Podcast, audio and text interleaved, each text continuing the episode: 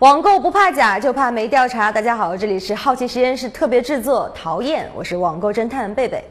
我们从一双网购的运动鞋出发，一路追踪到了福建莆田的山寨鞋作坊啊，这个过程是惊心动魄。据说呢，全球每三双耐克鞋当中就有一双是来自莆田的仿鞋，全市二十多万的从业人员，年产十亿多双。这个数据如何统计的，我们无从考证。但是有一点可以确定，莆田的仿鞋在网购上占了很大的比例。那么，莆田仿鞋的质量究竟如何？这么一个庞大的特殊产业是如何发展到今天这个地步的呢？网购侦探来到了温州市质量技术监督检测院，这是国家鞋类质检中心，把我们网购的这双鞋和专柜的同款做一个专业的检测，给你看看它们质量差别有多大。现在我们那个运动鞋现在执行的标准是按照呃国家标准幺五零幺七杠二零零五的那个呃标准执行的，主要的考核在一些材质以及外观，还有物理性能的这一方面的考核。所谓物理性能测试，包括从耐磨、耐折、帮底玻璃强度等方面进行测量。首先做的是耐磨，按照要求，测试前呢要做一个预处理，就是把鞋底的纹路给磨掉。可是实验员很快就发现问题了。现在磨下来呢，感觉呢，网购网购的这双确实没有没有那个正品专卖店里面买的那个耐磨。就是说这个磨起来会稍微容易很多，磨的速度也会快一点。那么网购鞋的质量到底如何呢？我们马上来检测。呃，我们给它施加的力是五百克的砝码，五百克的砝码它就是通过统计和计算出来的，就是相当于模拟的是一个人单位上的体重量。二十分钟后，结果出来了，两双鞋的鞋底磨损程度相差无几。接下来我们再测一下耐折性。所谓耐折测试，就是模拟人在走路，在耐折机上来回折四万次，它是考核鞋底和帮面是不是容易断裂或断面的指标。三个多小时后，测试结束，两双鞋子旗鼓相当，都没有出现裂纹和开胶。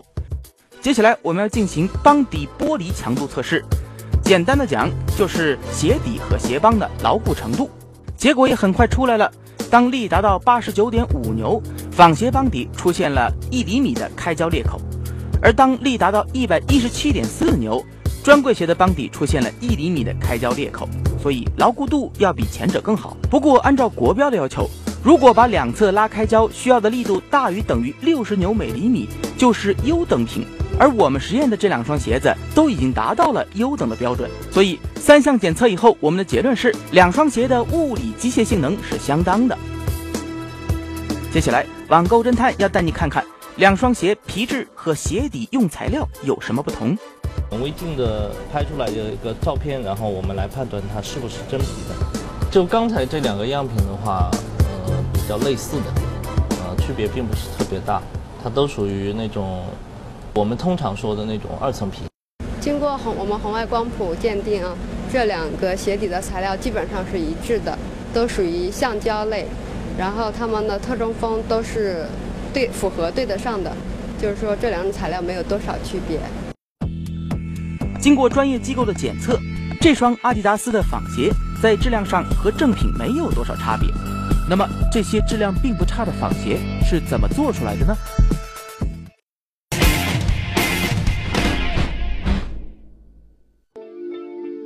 晚上九点，莆田市学军路上一家叫做莫雷寇雷的公司大厅，人声鼎沸。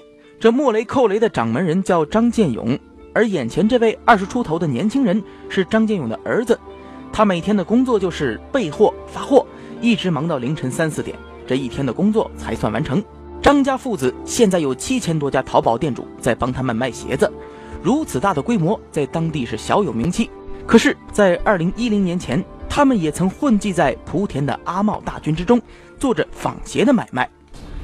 主要像莆田来说的话，它早期也是以生产链为主。比如说像它早期也是主要是做鞋，但是是都是帮国际名牌，像那个耐克、阿迪，然后彪马那些都是做代加工厂。莆田做仿鞋要从上世纪八十年代初说起。因为靠近台湾，莆田成为台资制鞋以及名牌代工企业迁驻内地的登陆点，为阿迪耐克等国际品牌鞋代工。逐渐的，制鞋业成了莆田的支柱产业。有数据统计过，莆田大小鞋厂有三千多家，聚集在莆田的七部、华林、新渡、黄石等地。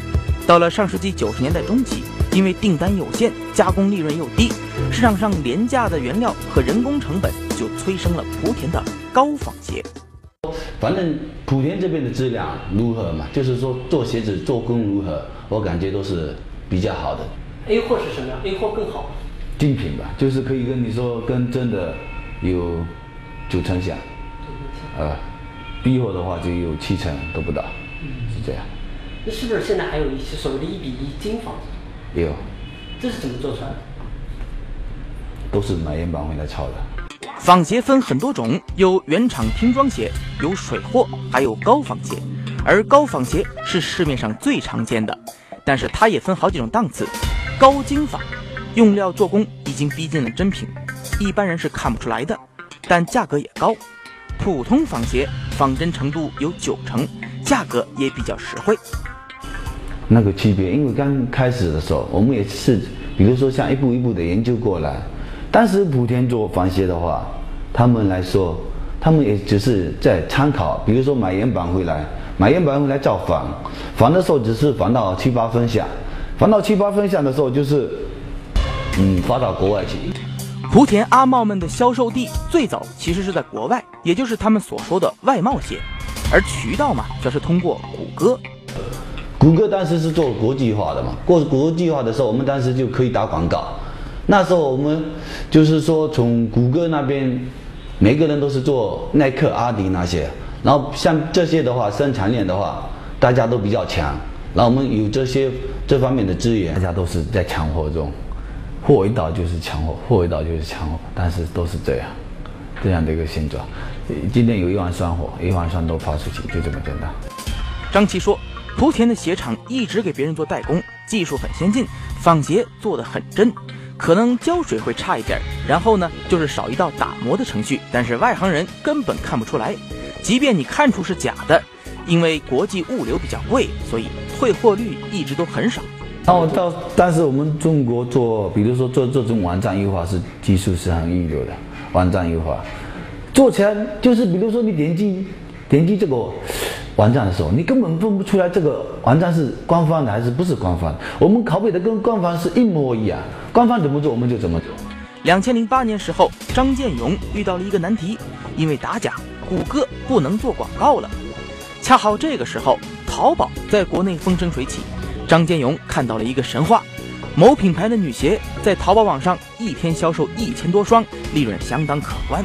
张家父子决定转做内销。是这说真的，说回来真的要感谢阿里巴巴这一方面，还有感谢那淘宝，因为他们当时也是正到一个趋趋势嘛，比如说一个那个赶上时代，他们我们这边正好很多人不能打了，那我们就转回国内嘛，因为国内的市场也很大，你想象一下，国内的市场有十三亿人，我当时就算十三亿人的话，一年我要是能销售一百万双的话，都很可观。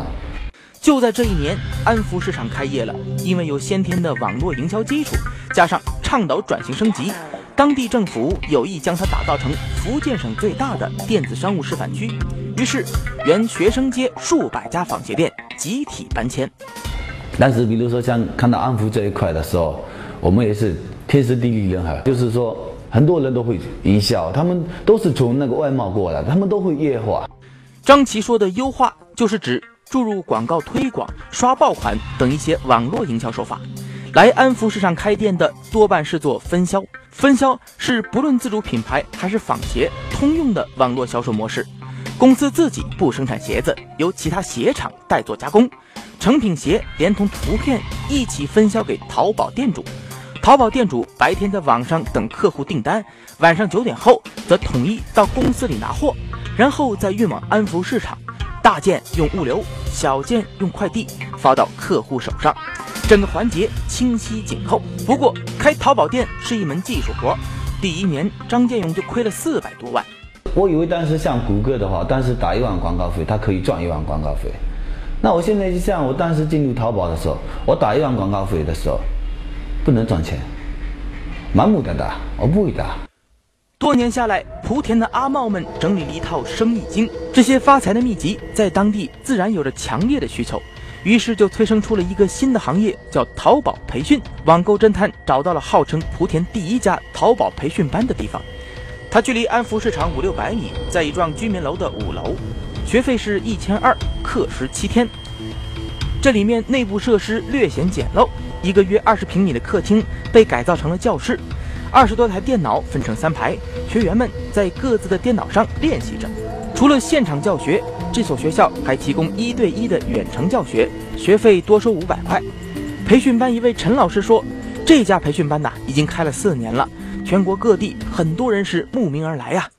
去年来学的，今年到现在，哦，一天都一两百双。”一年起码他是赚四百万左右，那个肯定说是正品的，不是假的。你可以到拿到那个专卖店去去验货。几有几个人那那么聪明啊？我问你，有几个人那么聪明？在整个安福市场，类似的配套产业也比比皆是，比如专业出售淘宝实名认证店铺、代理刷皇冠、短信微营销等等等等。在莆田挨家挨户都在做，可以跟你说一下，一个大厦里面可能有一百家，可能一百家里面有五十家都是做做那个。销就是说做外贸为主，还是做或者是做网络销售为主？调查到这里，相信大家已经明白莆田纺鞋的来龙去脉了。其实呢，做纺鞋并非莆田独有。阿茂们也告诉我们，在福建泉州、晋江等地方，除了自主品牌的运动鞋之外，还是有很多纺鞋地下加工厂。对于当地的支柱产业来说，制鞋业应该怎么样来转型？是时候该好好想一想了。网购侦探还在行动。如果你对网购商品有什么心得体会，或者有任何话想要告诉我们，请关注好奇实验室的公共微信，我们期待你的留言。